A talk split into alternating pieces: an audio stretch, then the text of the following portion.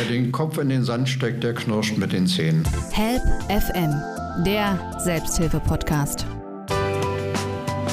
Und damit herzlich willkommen zu einer neuen Folge von Help FM, unserem Selbsthilfe-Podcast. Am Mikrofon begrüßt euch ganz herzlich Oliver Geldener. Unser kleines Studio ist rappelvoll, darüber freuen wir uns sehr.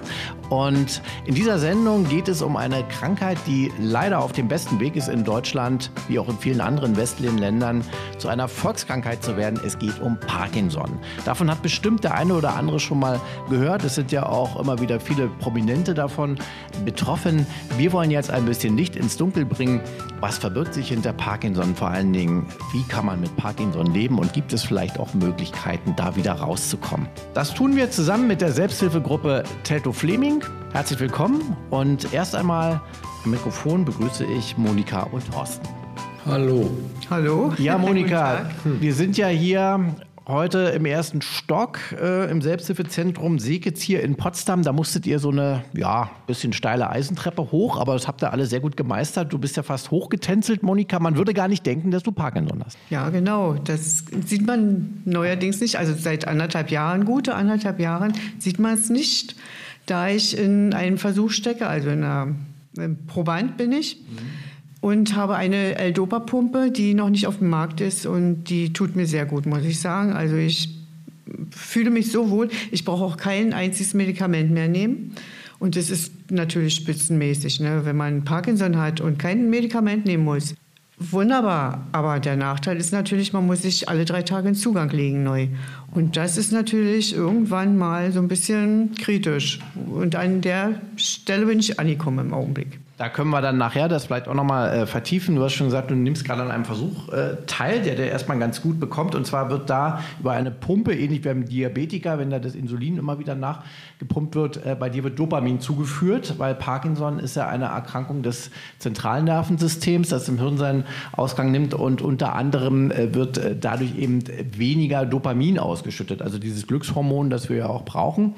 Und was ja zum Beispiel auch dazu führt, dass viele Parkinson-Betroffene dann unter Depressionen und äh, weiteren psychischen Beeinträchtigungen äh, leisten, leiden. Und ähm, deshalb äh, diese Pumpe also reguliert jetzt erstmal äh, diesen Dopaminhaushalt, der aber dazu führt, dass du dich viel besser bewegen kannst. Aber nimm uns vielleicht mal mit, äh, du leidest ja schon länger unter dieser Krankheit und du hattest auch andere Phasen, wo du dich kaum bewegen konntest, oder? Ja, also angefangen hat es irgendwann mal, äh, da hatte ich dann als junge Frau keinen Geschmacks- und keinen Geruchssinn gehabt. Und es war schon ein paar Mal sehr merkwürdig. Ne? Das trat mal auf in Phasen und dann mal wieder nicht und dann wieder doch. Gut, meine Hausärztin hatte dazu nichts zu sagen. Ja, dann dachte ich, na, dann muss es eben so hinnehmen. Wie alt warst du denn, als es ausbrach? Du sagtest, du warst eine junge Frau. Ja, ausgebrochen. Na ja, gut, mit diesen äh, Geruchsstörungen und Geschmacksstörungen, das war schon wirklich, wo ich 30 war, 30, 35. Mhm. So. Aber da denkt man erstmal natürlich nicht an Parkinson, ne? Nee, nicht. Ich dachte, das ist vielleicht so eine andere Erkrankung, vielleicht, naja. Corona gab es ja damals noch nicht. Nee, also nicht ich hatte so. schon damals mit meinem ersten Ehemann äh, nur Probleme, also die waren sehr mhm. heftig. Und ich dachte vielleicht, weil ich immer, das ist mir alles immer auf den Wagen geschlagen. Mhm. wie gesagt, das sind ja so die ersten Anzeichen, äh, sagt man ja, ähm, mit dem Geschmacksgeruchssinn. Ähm, dann auch die, das Schriftbild verändert sich, aber dann irgendwann erreicht es ja auch die, ja, die Muskeln irgendwo, ne? die Gelenke. Also dann kann man sich auch schwerer äh, bewegen. Wann, wann ist denn das bei dir aufgetreten, dass du irgendwann gemerkt hast, also jetzt stimmt wirklich was nicht? Aufgetreten ist es schon Bestimmt. Also ich bin jetzt 70, muss ich sagen. Und es, vor 20 Jahren ist es gut und gerne schon. Ich hatte immer schon mit dem Rücken zu tun. Ich habe auch einen kleinen Wirbelsäulenschaden. Aber der sei dahingestellt.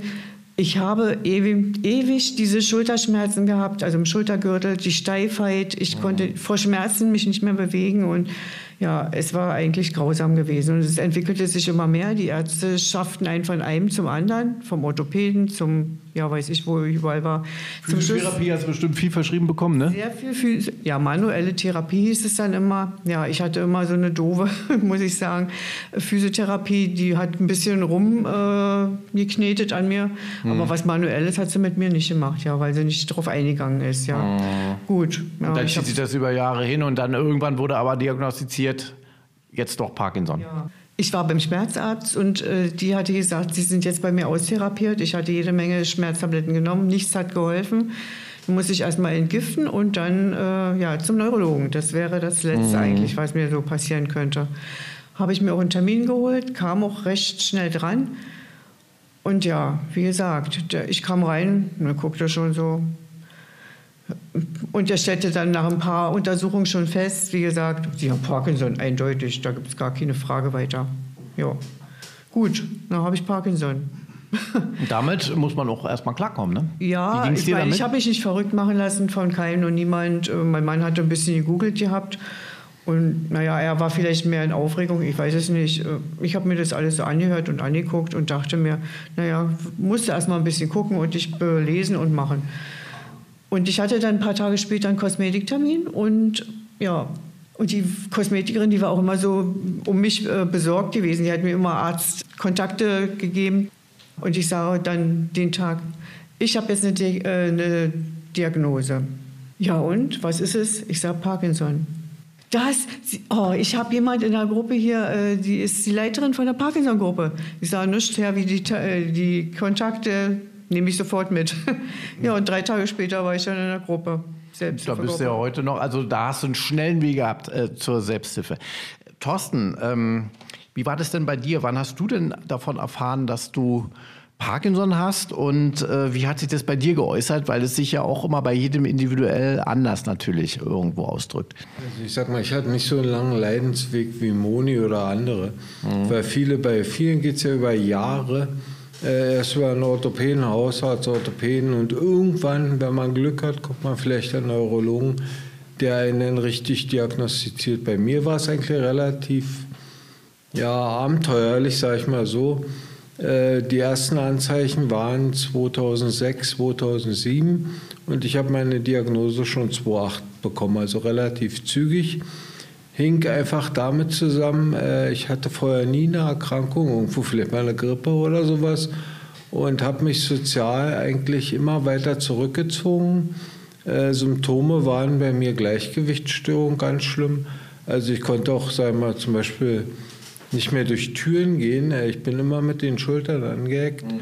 Äh, konnte kein Auto mehr fahren, hatte immer ein leichtes Zittern, mhm. konnte einfach nicht mehr diese Geschwindigkeit einschätzen. Man, man wird langsamer, heißt es immer auch. Ja, ja, und ich sag mal, der Kopf hat gesagt, brems oder, oder äh, gib Gas. Ja, bis das in die Füße angekommen ist, hat ewig gedauert. So, und da war ein paar Mal die Situation, wo ich wirklich in die Eisen steigen musste, um noch die Kurve zu kriegen. Ja, und im Endeffekt Schuld eigentlich, Schuld in Anführungsstriche, äh, meine Diagnose hat eigentlich meine Mutter. Mhm. Weil die hatte irgendwann gesagt, Junge, irgendwas stimmt mit dir nicht. Weil wie gesagt, ich habe mich immer weiter sozial zurückgezogen, bin dann über einen Hausarzt relativ schnell an einen Neurologen in Potsdam gekommen und der hatte bei mir so einen Tremor ausgelöst, äh, wo er gesagt hat, also, wissen Sie, Herr Römer, beim besten Willen, ich überweise jetzt ins Ernstmar Bergmann Klinikum. Ja, und dann ging eigentlich das Abenteuer los. Also man hat dann wirklich Dr. Haus mit mir gespielt, also wirklich Ausschlussverfahren hoch drei, wirklich egal ob Schlaganfall, äh, Herzinfarkt, MS, es wurde alles untersucht, bis dann ein Professor mal ankam und sagte, hier haben Sie eine Tablette. Vorher musste ich, sei mal, eine Spirale zeichnen oder schreiben, das ging überhaupt nicht. Da kam diese L-Dopa-Tablette äh, mit 200 Milligramm und danach war für Stunden wieder alles schick. Und gut, denn im Endeffekt war das Kind geboren. Dann war klar, dass es Richtung ja, Parkinson geht, ne? Gut, dann gab es noch einen DAT-Scan, also da wird im Gehirn, muss man so ein Konzentrat nehmen und dann wird im Gehirn noch, sagen wir mal, Bild, bildlich was dargestellt. Und das war eigentlich eindeutig. Ja, und dann war Wie alt warst du da so? Wo ich die Diagnose gekriegt habe, war ich 41. Da hat man noch das halbe Leben vor sich mindestens. Ne? Und ähm, Monika hat ja gerade gesagt, nach dieser ganzen Leidensphase war sie eher erleichtert, ne? dass dann mal einer gesagt hat, ähm, sie haben Parkinson, dann hat er auch mal ein klares Krankheitsbild wenigstens. Ja? ja. Das Kind hat einen Namen, genau, genau, endlich. Wie war das denn bei dir? Ich meine, bei Parkinson, wenn man 41 ist, denkt man doch auch, ach du lieber Gott, das hat man vielleicht mit 70, 80, oder? Ja, richtig. Also man denkt ja immer, es ist eine Alters- oder Rentnerkrankheit. Mhm. Äh, ist es aber scheinbar doch nicht, weil... Nee, aber so vom Klischee ja, denkt man so, ne? Genau. Vom Prinzip her, sag ich mal, waren bei mir zwei Sachen, die, sag ich mal, mich eigentlich relativ relaxed haben mit der Krankheit erstmal oder mit der Diagnose erstmal umgehen. Das war einmal Ich habe im Krankenhaus, sag ich mal, parallel zu meiner Diagnose hatte einen Herrn im Zimmer, der hat eine Diagnose gekriegt, die war nicht schön. Es war ein bösartiger Tumor, der nicht operierbar war. So, und mhm. der wusste, irgendwas ist irgendwo, sagen wir, irgendwann zu Ende demnächst. Und wo ich dann gesagt habe, naja gut, hast du nur Parkinson. Und zum anderen haben die Ärzte damals gesagt, wenn ich gut eingestellt bin mit Medikamenten, kann ich locker noch fünf bis 20 Jahre weiterarbeiten. Ging so. das auch? Nee, es war ein Irrtum. Das ging richtig böse nach hinten los. Mhm. Also wenn man mich damals aufgeklärt, ich war, muss dazu sagen, ich war damals als Bauleiter tätig, hatte immer einen Zwölf-Stunden-Job, immer mehrere Baustellen gleichzeitig, immer Hektik, immer Stress. Und wenn man mir damals gesagt hätte, Herr Römer, Sie müssen in Ihrem Leben auch was ändern, sprich irgendwo beruflich kürzer treten, dann hätte es vielleicht mit den 5 bis 20 Jahren funktioniert. Mhm. Aber gut, ich wollte nur mal auf dem Tempo weitermachen mhm. und habe versucht, sag mal, diese, diese Defizite, die dann aufgetreten sind, äh, durch Medikamente auszugleichen. Und das ging gnadenlos das nach hinten los. Also du hast dann über Medikamente, wir haben ja schon gesagt, bei Parkinson, also ein, ein Hauptmerkmal dieser Erkrankung ist halt, dass es über das zentrale Nervensystem eben den Dopamin, die Ausschüttung verhindert. Und du hast also wahrscheinlich über Medikamente dein Dopamin dann immer zu dir genommen, ne? Genau. Welche Nebenwirkungen hat man denn da? Also Nebenwirkungen können verschiedene Art sein. Äh, eine ganz spezielle Nebenwirkung ist zum Beispiel diese Überbewegung. Mhm. Und ich konnte zum Beispiel zum Schluss kein Auto mehr fahren, weil ich so überbeweglich war aber eine weitere, sage ich mal, Nebenwirkung können auch Impulskontrollstörungen sein. Mhm. Das kann Kaufrausch, Sexsucht und bei mir war es halt eine Spielsucht, die 2012... Also da will irgendwas raus, ja? Irgendwie der Körper ist natürlich hormonell ein bisschen manipuliert. Ja, auch, ne? klar. Ja. Ich sag mal irgendwo Adrenalin und Dopamin, das mhm. hängt ja irgendwo alles zusammen. Und ja, irgendwo da dieses Gleichgewicht zu finden, ist verdammt schwer irgendwo. Ja. Und dann konntest du also nicht mehr arbeiten irgendwann? Es ging nicht mehr? Nee, es ging nicht mehr. Mhm. Also. Und wie ist es denn jetzt? Nimmst du immer noch äh, in dieser Form die Medikamente? Hast du das ein bisschen abgesetzt? Nein, nein. Also ich sag mal, ich konnte meine Medikamente nach einer tiefen Hirnstimulation, das ist eine Operation, da werden Elektronen im Kopf eingesetzt und konnte ich meine Medikamente um 90 Prozent reduzieren. Mhm. Und das war 2013. Also nach fünf Jahren nach meiner Diagnose. Mhm. Und früher hat man immer gesagt, äh, Tiefenhirnstimulation so spät wie möglich. Heute dreht man sich ja um und sagt so früh wie möglich. Mhm. Weil einfach die Lebensqualität viel, viel besser ist. Klar äh, gibt es da auch irgendwo Einschränkungen. Äh, man muss sich wöchentlich aufladen und es können auch irgendwann Nebenwirkungen auftreten, wie zum Beispiel Sprache. Also ich bin jetzt schon relativ hoch eingestellt. Äh, ich habe noch, sagen wir vielleicht noch ein Milliampere und dann geht die Sprache bei mir dermaßen in den Keller. Aber mhm. ich genieße jeden Tag. Das ist schon mal eine sehr gute Einstellung. Ähm, wie bist du zur Selbsthilfe gekommen? Relativ schnell oder hat es bei dir länger gedauert? Bei Monika ging es ja äh, sehr schnell über den Kontakt der Kosmetikerin. Bei mir war es so ganz komisch irgendwo. Ich war, wo ich frisch meine Diagnose hatte, war ich bei einer Selbsthilfegruppenleiterin und die hat zu mir gesagt, also wissen Sie, Herr Römer, Sie mit Ihren 41, mhm. Sie sind für unsere Gruppe zu alt. Das war der erste, die erste Backpfeife. Ja, ja, zu alt, hat sie gesagt. Äh, wir sind nur alles Rentner und da passen Sie irgendwo nicht rein. Fairerweise muss ich sagen, hat sie mir damals eine Adresse gegeben von den U40, äh, von den jungen Erkrankten in Berlin. Leider Gottes hat sich da nie einer gemeldet wo ich gesagt habe, wisst ihr was, Leute, ihr könnt mich mal mit eurer Selbsthilfe kreuzweise. Und damit war die Selbsthilfe auch erstmal für die nächsten fünf Jahre für mich komplett gestorben. Ja, da hast du einen schlechten Auftakt erwischt, leider. Ne? ja. Aber irgendwann hast du es dann in die, in die Gruppe geschafft jetzt hier. In ja, Ludwigsfelde das, seid ihr ja, ne? Nein, in Ludwigsfelde war es nicht. Es war nach meiner, meiner tiefen Hirnstimulation lag ich ja zur Reha im Krankenhaus in Belitz-Heilstätten. Hm. Und der damalige Landesbeauftragte der kam auf mich zu und sagte, Mensch, du, die Operation ist ja so selten. Und kannst du mal vor einer Selbsthilfegruppe in Belitz erzählen, was deine Beweggründe waren, warum, wieso, weshalb, wie läuft so eine Operation ab? Und das war dann vom Prinzip her nach meiner OP das erste Mal, dass sie mit der Selbsthilfe in Kontakt kam. Und ich muss sagen, wo ich meine Geschichte, es ist ja immer meine Geschichte, die ich dann erzähle. äh, wo ich dir erzählt habe, habe ich so viel ja, Parallelen eigentlich in anderen Augen gesehen und auch gerade bei den Angehörigen so viel Leid irgendwo, wo ich gesagt habe, Junge, hier musst du irgendwo weitermachen, hier musst du deine Geschichte einfach weitererzählen. Ja, und so bin ich dann irgendwo Stück für Stück immer näher in die Selbsthilfe gekommen. Und ja, da hast du den richtigen Lotsen gehabt. Monika, erklär uns doch vielleicht mal ein bisschen, wie läuft denn das so bei euch ab? Ich meine, klar, Selbsthilfe irgendwo ist immer ähnlich. Was macht ihr speziell? Wie sieht Selbsthilfe bei Parkinson aus? Bei Parkinson sagt man ja, Bewegung ist alles. Hm. Man muss sich viel bewegen, sonst wird man steif. Ne? Das ist nun mal so. Und wir sind da sportlich sehr viel unterwegs. Wir haben mit den grünen Ringen, Smoothie-Ringe heißen die, Smoothie, so. Ähm, da sind äh, vier Edelstahlkugeln drin. Das Ganze wiegt dann ein Pfund, also 500 Gramm. Davon hat man zwei, links und rechts jeweils ein. Und durch diese Bewegung kann man diese äh, unteren Muskeln äh, schön ansprechen. Also ich habe immer so manchmal Tage, wo ich sage, oh, nee, also heute habe ich überhaupt keine Lust zu nichts und gar nicht. Und bin ich in einer Selbsthilfegruppe und wir machen mit den Smoothie-Ringen unsere Übungen. Ich habe da auch eine bestimmte Lieblingsübung hinterher sage ich mal, warum hast du eigentlich so äh, schlecht heute drauf gewesen? Ich bin gut drauf. Ich habe alles ist weg. Ja, wie verflogen nach also Bewegung. Tut, euch gut. Aber Bewegung ist wirklich alles. Kann ich dich beruhigen, das geht uns allen so. Wir haben ja. alle nicht Lust zu Aber ja, bei uns ist es ja. nur wirklich äh, ziemlich bei dem Aber tut es nicht weh? Also seid ihr immer nee. unter Schmerzen oder ist das nicht so? Nee, da nicht. Und mhm. unter Schmerzen bin ich sowieso nicht. Also mit meiner Pumpe. Du bist gesagt, unter Drogen, da kommen wir Ja, ich zu. bin unter Drogen, kann man es auch sagen. aber, aber diese Bewegung, also das heißt Selbsthilfesitzung, so man kennt ja das Klischee und es wird immer viel Kaffee getrunken. Ich meine, wird auch in der ja, Selbsthilfe. Das machen ist ja nicht auch, schlimm. Natürlich. Wir haben Kuchen, Gruppentreffen. Ne? Und, genau. Ja. Aber ihr bewegt euch eigentlich mehr. Also ihr seid eher ja, fast wie so eine Sportgruppe, kann man fast sagen. Man trifft sich, um sich gemeinsam auch genau. zu bewegen und ja, Gymnastik zu machen. Es sind immer unterschiedlich die äh, Zusammenstellung. Jedenfalls, wir machen auch Pfeil und also Bogenschießen. Mhm. Ist dann Tai Chi, Keep Moving.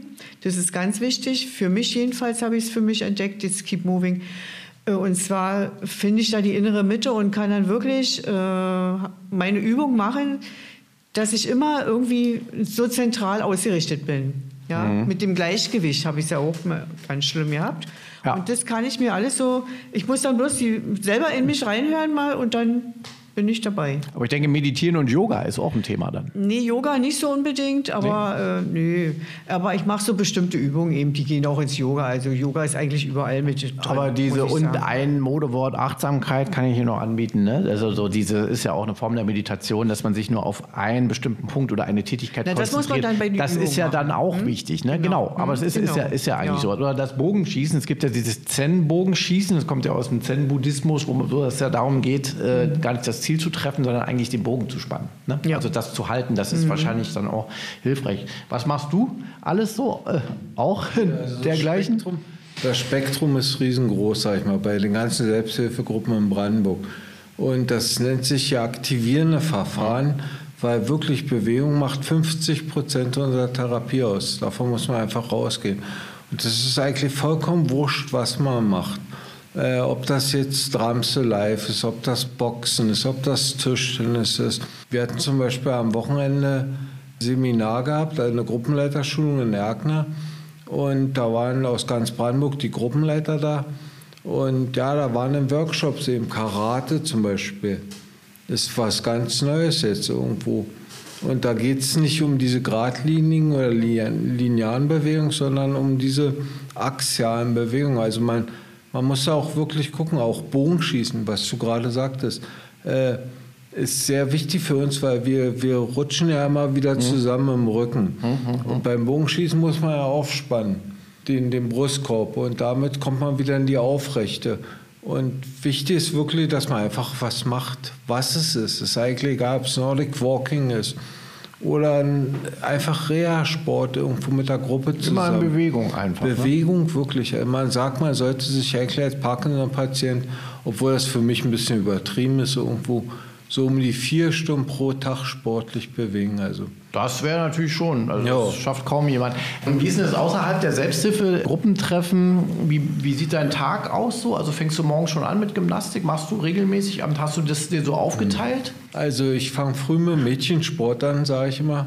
Ja. Äh, hängt damit zusammen, ich hatte unwahrscheinliche Rückenprobleme in letzter Zeit und äh, ja, Mädchensport deswegen, weil eine Yogamatte auf dem Fußboden liegt und meine Frau ist Physiotherapeutin. Ach, na dann hast ja, du's ja und die gut. treibt mich natürlich immer an und, und mit der ich jetzt so ein Konzept erarbeitet. Gut, jetzt heißt es drei Wochen sein lassen und schon kommen die Schmerzen wieder, aber also ist nicht denken. Also. Dein Tag ist also durchgetaktet. Help FM, der Selbsthilfe-Podcast. Jetzt wollen wir mal hören, ähm, wie sich das für jemanden anfühlt, der mit einer, in dem Fall Parkinson-Betroffenen äh, zusammen ist, als Partner.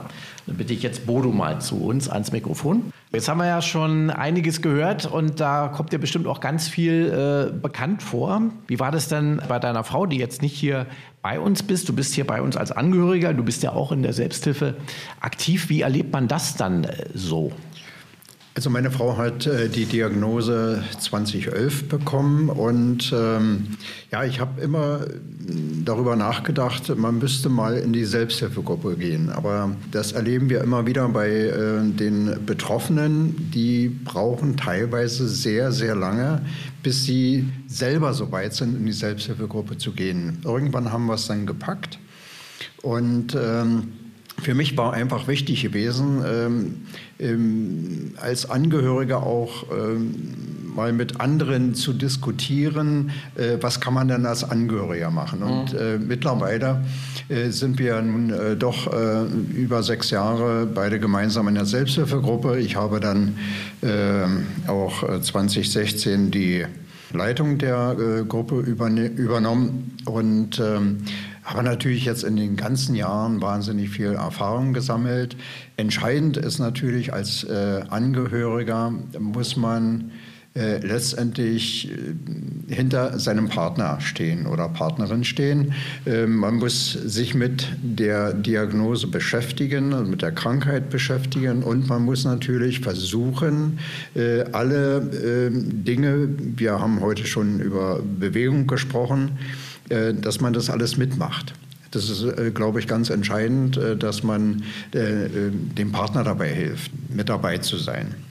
Wie, wie war denn das? Also es- sowas belastet natürlich auch irgendwo jede, auch noch so tolle Partnerschaft irgendwo, ja. Wenn jetzt ähm, der eine Teil unter so einer dann ja doch irgendwo schwerwiegenderen Krankheit leidet, äh, wie habt ihr das dann gemeinsam alles so auffangen können? Es ist schon ein Stück weit schwierig. Ähm, man muss äh, erstmal mental äh, damit zurechtkommen, äh, dass der Partner eine unheilbare Krankheit hat. Meine Frau äh, ist sehr lange sehr gut zurechtgekommen. Sie konnte also bis zum äh, normalen Rentenalter äh, auch äh, ihrer Beschäftigung nachgehen. Äh, da war auch alles in Ordnung gewesen. Aber die Medikamente wirken ja nicht äh, auf Dauer. So, und es gibt dann eben zunehmend Wirkschwankungen und der Zustand äh, verschlechtert sich dann eben halt auch zunehmend. Äh, das kann man dann äh, teilweise mit den Medikamenten auch nicht mehr ausgleichen. Und äh, da wird dann am Ende des Tages die Partnerschaft auf eine ganz harte Probe gestellt. Ja, es gehen, äh, man merkt dann plötzlich von jetzt auf sofort, äh, dass eben viele Dinge eben nicht mehr so laufen. Ne? Äh, Das geht äh, ganz einfach mal los mit äh, den Dingen im Haushalt. Man muss sich mehr äh, einbringen als Mann. Ähm, Man muss dann sich um Essen kümmern, um Wäsche kümmern und äh, solche Dinge. Das ähm, vermag nicht jeder. Ähm, Das wissen wir aus der Selbsthilfe, dass es äh, eben halt nicht jeder äh, so hinbekommt. Und das ist die Schwierigkeit. Dann, dann äh, haben wir heute schon gesprochen über die langsame Bewegung und so weiter. Ne? Jetzt will man irgendwo hin. Man hat einen Termin beim Arzt und so weiter und dann, dann geht es nicht. Dann wird der Parkinson-Kranke, der wird dann plötzlich, der steht da und kann nicht weiter. Der kann dann nicht laufen. Dann wird man unruhig und sagt, Mensch, äh, ein ganzes Leben lang war ich der pünktlichste Mensch, den man sich vorstellen kann und äh, jetzt tickt die Uhr. Und äh, das zehrt natürlich auch äh, unwahrscheinlich an den Nerven. mentales Problem. Ja, das ist ein ganz also man, man muss sich darauf Problem. einfach einstellen, das auch wollen. Du hast es äh, geschafft und gemeistert und kannst deine Erfahrung äh, weitergehen. Wie geht es denn deiner Frau jetzt zum Beispiel? In welchem Stadium ist sie denn jetzt so? Ja, meine Frau ist äh, letztendlich in dem Stadium, dass sie vor vier Wochen äh, ebenso wie der Thorsten äh, die tiefe Hirnstimulation bekommen hat. Also medikamentös äh, war sie austherapiert. Ähm, es gab keine Besserung also auch nicht mit höherer äh, Medikamentendosis. Und äh, wir haben uns äh, natürlich dann auch sehr schnell beide gemeinsam für die tiefe Hirnstimulation entschieden als das Thema ähm, dann eben von den Ärzten vorgeschlagen worden ist, weil wir uns ganz einfach in der Selbsthilfe mit der tiefen Hirnstimulation auch äh, beschäftigt haben, viele Vorträge dazu gehört haben äh, von äh, den äh, Ärzten, äh, ob das Professor Ebersbach ist aus der äh, Parkinson-Klinik oder Professor Südmeier vom Ernst Bergmann hier in Potsdam. Ähm, die hatten wir auch alle in der Gruppe gehabt und die haben über derartige Dinge gesprochen. Von daher war die Entscheidung relativ schnell gefallen gefallen. Und äh, das ist jetzt vier Wochen her. Jetzt im Moment ähm, ist es noch nicht ganz so äh, optimal, weil die äh, finale äh, Feinjustierung, so nenne ich das immer, die findet erst am 15. Dezember statt, hier im Ernst Bergmann. Dort wird, äh, werden dann entsprechende Programme aufgespielt und äh, die Feineinstellung wird dann vorgenommen. Aber es gibt äh, schon eine deutliche Verbesserung, nicht in der Bewegung, aber ähm, äh, im kognitiven Bereich gibt es eindeutig eine Verbesserung. Das heißt also, die Sprache ist ohne Probleme wieder deutlich vernehmbar. es gibt ähm, auch das sogenannte Fäßgesicht ist nicht mehr da, also das eingefrorene Gesicht. Die Mimik funktioniert wieder und äh, ja, und ich sage mal so, sie hatte auch äh, ziemlich deutliche äh, Demenzprobleme, die, aus, äh, die von Medikamenten hervorgerufen waren. Und das war auch so eine Zerreißprobe in unserer Beziehung, weil da kam schon mal öfter die Bemerkung, äh, warum hast denn du mir äh, von meinem neuen Hemd äh, was ich mir gekauft habe, den Kragen abgeschnitten. So, und äh, dann haben wir festgestellt, äh, dass sie das in der Nacht gemacht hat. Mhm äh, und hat da äh, im Prinzip den Kragen abgeschnitten und äh, mir dann frühmorgens die Vorwürfe gemacht, ich sei das gewesen. Also sie war es nicht. Also solche, solche Dinge, das ja, kommt vieles einstellen. Das kommt in etwa die, der Impulskontrollstörung dann sehr nah. Ne? Und wir haben uns dann sehr schnell arrangiert und haben dann gesagt, also meine Frau hat einen zweiten Vornamen und da haben wir gesagt, so, das war es nicht du, das war die Birgit. Äh, mit ihrem zweiten Vornamen. Ne? Und da haben wir das ein bisschen so auf die spaßige Seite gemacht, aber es war schon manchmal äh, verdammt heftig gewesen. Äh, es sind dann Dinge verlegt worden und die waren weg. Und ja, wo hast du das hingepackt? Und äh, ja. Ähm, Aber Humor ist, glaube ich, immer ein gutes Mittel, um mit gewissen Dingen klarzukommen. Also ich glaube, das macht ihr schon ja, gut. Richtig. Und du hoffst jetzt also, dass diese Operation, diese Hirnstimulation, die ja auch äh, Thorsten hat an sich machen lassen, dass die dann dauerhaft auch die Sache erstmal ein bisschen ja, lindert. Also auf jeden Fall äh, wird, wird es, äh, also das sehen wir sehr positiv, es wird mit Sicherheit äh, deutlich besser werden. Und äh, wir sind ja auch äh, beide in einem Alter, wo wir die Hoffnung haben, dass es bis zum äh, biologischen Lebensende äh, dann funktionieren wird und äh, wir damit noch eine gute Zeit äh, beide zusammen haben werden. Du meinst, der eine Eingriff könnte reichen schon, oder? Ja, es gibt keinen zweiten Eingriff. Mhm. Also Hoffnung. Das ist, äh, das ja. ist im Moment äh, aus äh, dem, mit dem heutigen Stand äh, der Wissenschaft ist es, sage ich mal, das Letzte, was man dann machen kann. Da hoffen wir ganz einfach, dass wir noch eine schöne gemeinsame Zeit haben werden. Ja, Monika, da will ich dich jetzt noch mal kurz äh, befragen. Wir haben ja eingangs schon ähm, das kurz angesprochen. Bei dir wurde ja diese Operation jetzt noch nicht gemacht, von der Bodo gerade sprach, äh, hinsichtlich seiner Frau.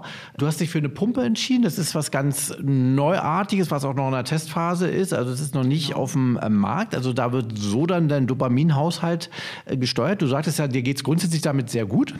Ja. Aber gibt es da auch Nebenwirkungen oder? Ja, sicherlich gibt es Nebenwirkungen. Das Dopamin ist ja eigentlich, wenn man es nur nimmt, hat später äh, eigentlich auch mit schweren Folgen zu rechnen. Aber ich habe mich damit noch nicht auseinandergesetzt. Ich will das auch noch gar nicht wissen. ja, es soll mich dann überraschen, wie auch immer. Also ich genieße es im Augenblick so, wie es ist. Was manchmal so ein Käse ist, wenn man Stress hat. Also Stress kann ich überhaupt nicht ab. Ja, das ist ein Faktor auch für einen Parky, der ganz, ganz schlimm ist eigentlich. Und also muss man versuchen, sich möglichst ein stressfreies ja. Leben zu organisieren, ja, äh, Thorsten? Pumpen gibt es schon eine ganze Weile. Ja, Nur, sag ich mal, diese subkontane Pumpe, mhm. die Monia, das ist einmal Pilotprojekt. Kannst du vielleicht für uns Laien mal kurz erklären, wo nee, ist da der Unterschied? Das kann Moni. Ja, und zwar gibt es schon lange die Apomorphin-Pumpe. Und zwar wird die äh, im, in den Magenbereich eingesetzt und äh, die verläuft bis in den Dünndarm. Mhm.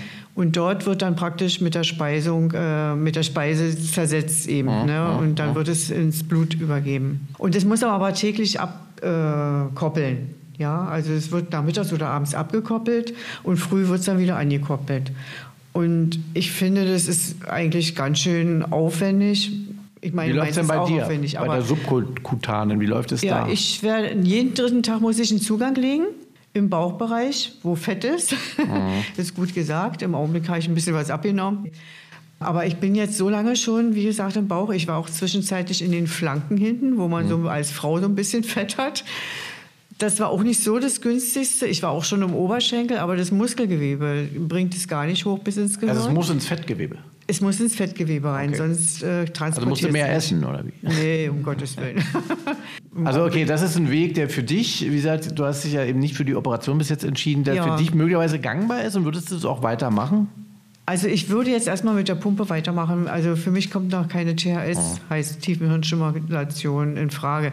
Ich habe einfach Horror davor, muss ich ehrlich oh. sagen. Oh. Und ich habe so viele beobachtet und muss sagen, viele sind wieder in so einen alten Rhythmus oder in ein altes Schema reingefallen, wo ich sage, äh, nee, das möchtest du überhaupt nicht haben. Diese Strapaze als OP und dann noch äh, hinterher nach einem Jahr oder so, dann sieht man wieder so, nee, nee, will ich nicht. Also da bin ich noch nicht so weit. Aber ich muss sagen, ich hatte meinen Arzt, meinen Studienarzt gefragt, was ist, wenn ich jetzt mal aufhören muss, aus irgendeinem Grund. Ne? Ja, sagt er, dann packen Sie Ihr Täschchen und dann geht es zur THS. Super. Heißt? Tiefenhirnstimulation.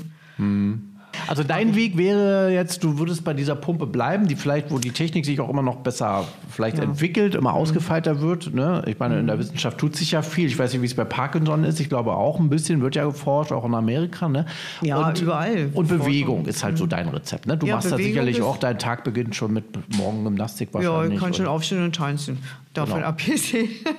Ja, also ich muss sagen, ich komme sehr gut aus dem Bett. Ich habe überhaupt keine Probleme. Ich kann mir, wie gesagt, auch die Stufen einstellen. Ne? Mhm. Die Nachtrate liegt ganz niedrig und trotzdem äh, habe ich überhaupt kein Problem. Ich werd, muss auch nicht gedreht werden oder so. Viele haben ja dann die Steifigkeit in der Nacht mhm. auch. Habe ich nicht. Also ich muss sagen. Wunderbar, mit 70 ja, ne? Respekt. Ne? Also, ja. Aber so ganz ohne Dopaminzufuhr würde nicht gehen. Nee, das geht gar also, nicht. Da würde gar, nichts gehen. Weil dann nee. wären die Schmerzen zu groß, oder wie? Ja, natürlich, ja. ja. Dann könnte ich nicht mehr also, laufen oder wenn, überhaupt. Wenn, wenn das also, nicht wäre, dann wäre es gar nicht möglich. Help FM, der Selbsthilfe-Podcast. Was ich jetzt euch beide Betroffene hier am Mikrofon nochmal ja. gerne fragen würde, Parkinson ist halt auch eine Krankheit, die momentan, das kann sich ja auch mal ändern, als nicht heilbar gilt. Ne? Und wie kommt man damit eigentlich psychisch klar? Weil man ja dann irgendwo weiß, vor allen Dingen äh, die Entwicklung ist ja oft so, wenn es dann immer schlimmer wird, irgendwann kann man sich nicht mehr alleine bewegen. Das geht ja Richtung Rollstuhl und dergleichen mehr. Thorsten, denkt man an sowas oder verdrängt man das besser? Also ich habe mal eine ganze Zeit lang drüber nachgedacht und will ich aber einfach keine mhm. Zeit mehr an diese Gedanken verschwenden. Weil ich habe es mitgekriegt mit den Medikamenten, die ich oral damals eingenommen habe wo die hinführen können und habe, sage ich mal, nach, oder mit der THS-OP eigentlich so viel an Lebensqualität wiedergewonnen, wo ich sage, ich genieße jeden Tag oh. und jede Minute und will eigentlich überhaupt keinen Streit, keinen Stress mehr irgendwo. Ich sage mal, gut, wäre schön, wenn wir die Harmonie überall hätten, aber leider Gottes ist es nicht. Und, aber ich versuche zumindest eben auch in der Familie, und in der Selbsthilfe eigentlich diese Harmonie auszustrahlen und damit eigentlich die Leute wieder so ein bisschen mhm. ja für die Honeymoon-Phase, es ist ja so eine Honeymoon-Phase, die wir als Parkis immer so mhm. zum Anfang durchleben, eigentlich so lange wie möglich ja. irgendwo mitzunehmen. Durch die Glückshormone. Ne? Jetzt würde mich mal äh, interessieren, ähm, könnt ihr eigentlich noch andere jetzt Drogen überhaupt zu euch nehmen? Also ist es möglich, Alkohol zu trinken oder Kaffee oder dergleichen oder würde sich das nicht vertragen? Geht. Essen und trinken wir alles. Alles. Jo, Alles. Also genau. kein, keine aber natürlich nicht so äh, volllaufen lassen, dass man total Nein, blau ist. aber, drei aber es, es Achtung-Kessel geht. hat, Ich ne? hätte jetzt fast vermutet, dass es sich gar nicht verträgt, aber Mein okay. Oma bisher darauf achten muss, ist bei eiweißhaltigen Mhm. äh, Essen, weil das wieder kontraproduktiv mit den Medikamenten ist. Also weniger Fleisch. ja, ne? ja, Fleisch und alles. Gut, da gibt es bestimmte Zeiten, die muss man einhalten, Mhm. weil das Problem ist ja, diese Medikamente gehen ja über den Darm dann wieder ins Gehirn. So. Und wenn ich jetzt zur falschen Zeit das esse, Mhm. dann scheide ich vom Prinzip her die Medikamente wieder mit aus und das kommt oben im Gehirn überhaupt nichts an. Ja. Äh, Da muss man schon ein bisschen drauf achten. Aber jeder Betroffene ist da meistens auch so ein kleiner Experte, finde ich, immer für sein Krankheitsbild, habe ich oft festgestellt. Ne? Also man doktert so lange rum, dass oft wissen die dann immer mehr als die Ärzte, wenn sie dann zum Arzt gehen, ne? weil sie sich ja den ganzen Tag damit auch äh, beschäftigen, weil man natürlich immer wieder an dem eigenen Körper rum experimentiert und forscht. Wir haben ja also gehört, also es ist eigentlich äh, Selbsthilfe, die größte Selbsthilfe, die es für euch gibt, ist halt die Bewegung. Ne? Ich weiß nicht, ob Ernährung ein Thema ist, ob ihr darüber auch... Ja, man kann Ja? auch sich mediterrane Ernährung soll. Wahrscheinlich Ich meine, auch ich mache pflanzlich auch eher, ja, oder nehme ich mal an. Hm. Aber ganz pflanzlich geht es auch nicht. Aber wie gesagt, äh, mediterran, wenn man da auf der Schiene schon ist, soll es schon besser gehen. Ich habe es noch nicht richtig ausprobiert. Ich esse zwar ab und zu mal.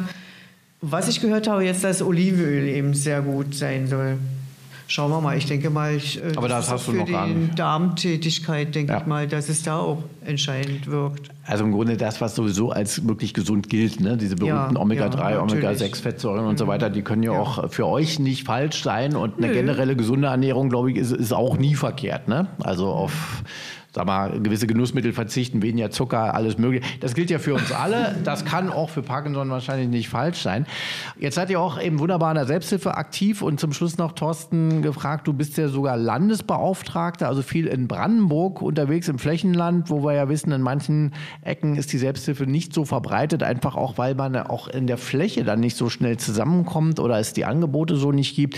Wie würdest du so die Parkinson-Selbsthilfe in Brandenburg einschätzen? Wenn ich zum Bundesvergleich sehe, sind wir in Brandenburg eine sehr aktive Selbsthilfe, muss man wirklich so ehrlich sagen. Es hängt sicherlich immer viel damit zusammen, äh, wie die Gruppenleiter in den, in den Gruppen aktiv sind. Und ja, wir haben vom Prinzip her, sag ich mal, fast 600 Mitglieder bei uns im Verein jetzt. Es gibt dann viele andere noch. Aber wir sind, denke ich mal, eine recht aktive Selbsthilfe.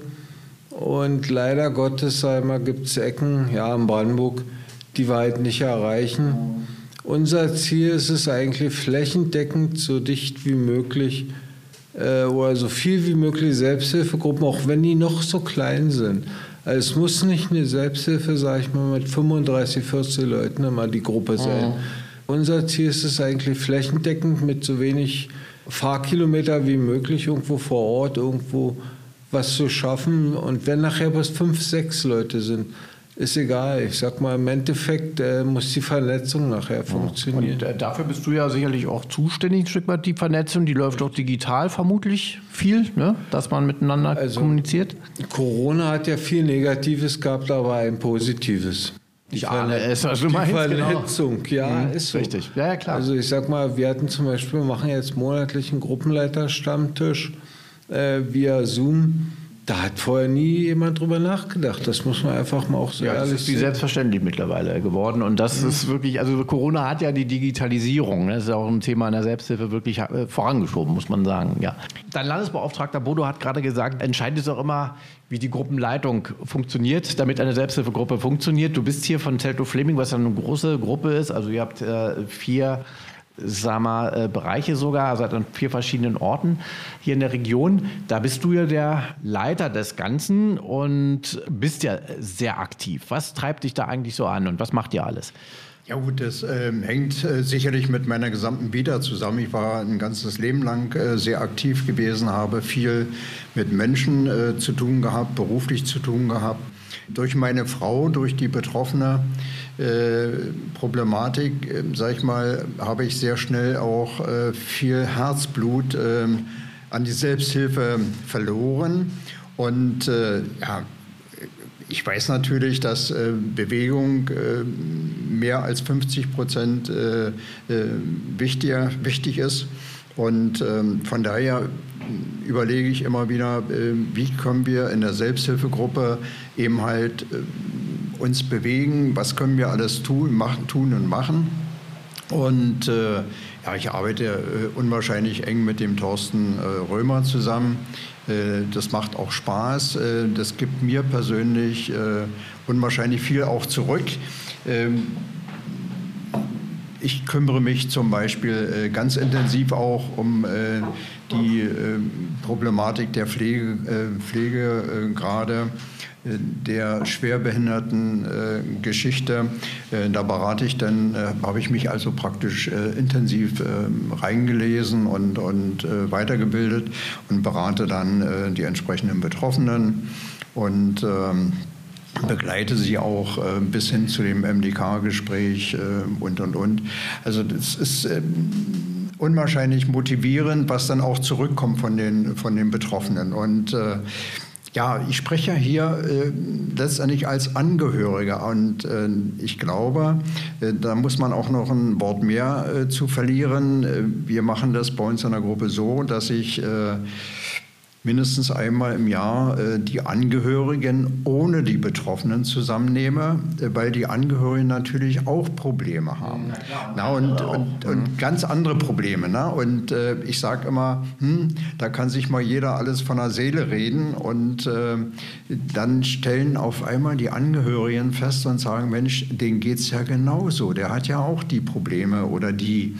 Und äh, da tauschen wir uns dann aus äh, und ähm, das ist dann sehr befreiend festzustellen, dass äh, letztendlich die Angehörigen alle äh, auch mit der Krankheit leben müssen und äh, was man dann tun kann und wir lernen voneinander und das ist, äh, glaube ich, das Entscheidende. Ja, das ist ja auch ein wichtiges Merkmal der Selbsthilfe und es kommt immer auf den Einzelnen eben drauf an, auf die eigene Motivation. Wenn man nichts macht, dann passiert eben auch nichts. Ne? Wer den Kopf in den Sand steckt, der knirscht mit den Zähnen. ein schönes Schlusswort fast schon. Gibt es irgendwas, was ihr euch beide gerade jetzt hier, Thorsten, Thorsten und Bodo, ihr seid ja sehr aktiv in der Selbsthilfe hier in der Region, irgendwie noch wünschen? Oder würdet ihr sagen, so grundsätzlich die Unterstützung, sagen wir auch von außen, von der Politik, von der Gesellschaft ist, ist da? Oder wünscht ihr euch da noch ein bisschen mehr, vielleicht auch mehr Öffentlichkeit? Äh, was ich mir wünsche, ist eigentlich ein Bürokratieabbau. Tja. Ja, wirklich, ist Wahnsinn. Also gerade in der Selbsthilfe.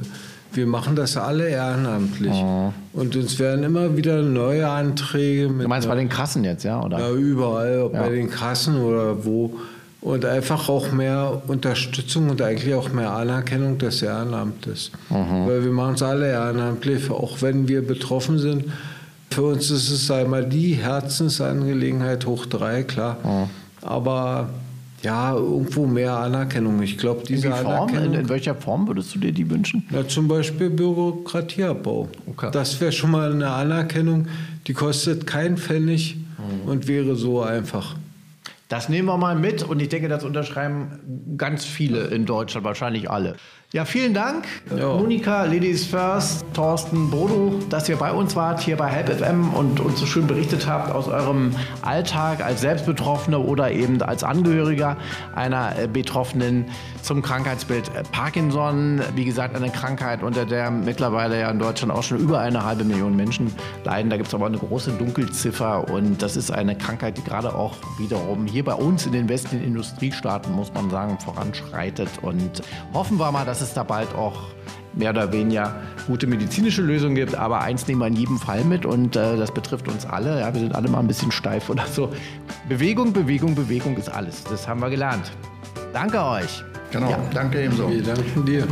Vielen Dank, liebe Hörerinnen, liebe Hörer da draußen fürs Zuhören wieder mal. Das war also Help FM, euer Selbsthilfe-Podcast. Bis zum nächsten Mal verabschiedet sich am Mikrofon Oliver Geldener. Help FM der Selbsthilfe-Podcast.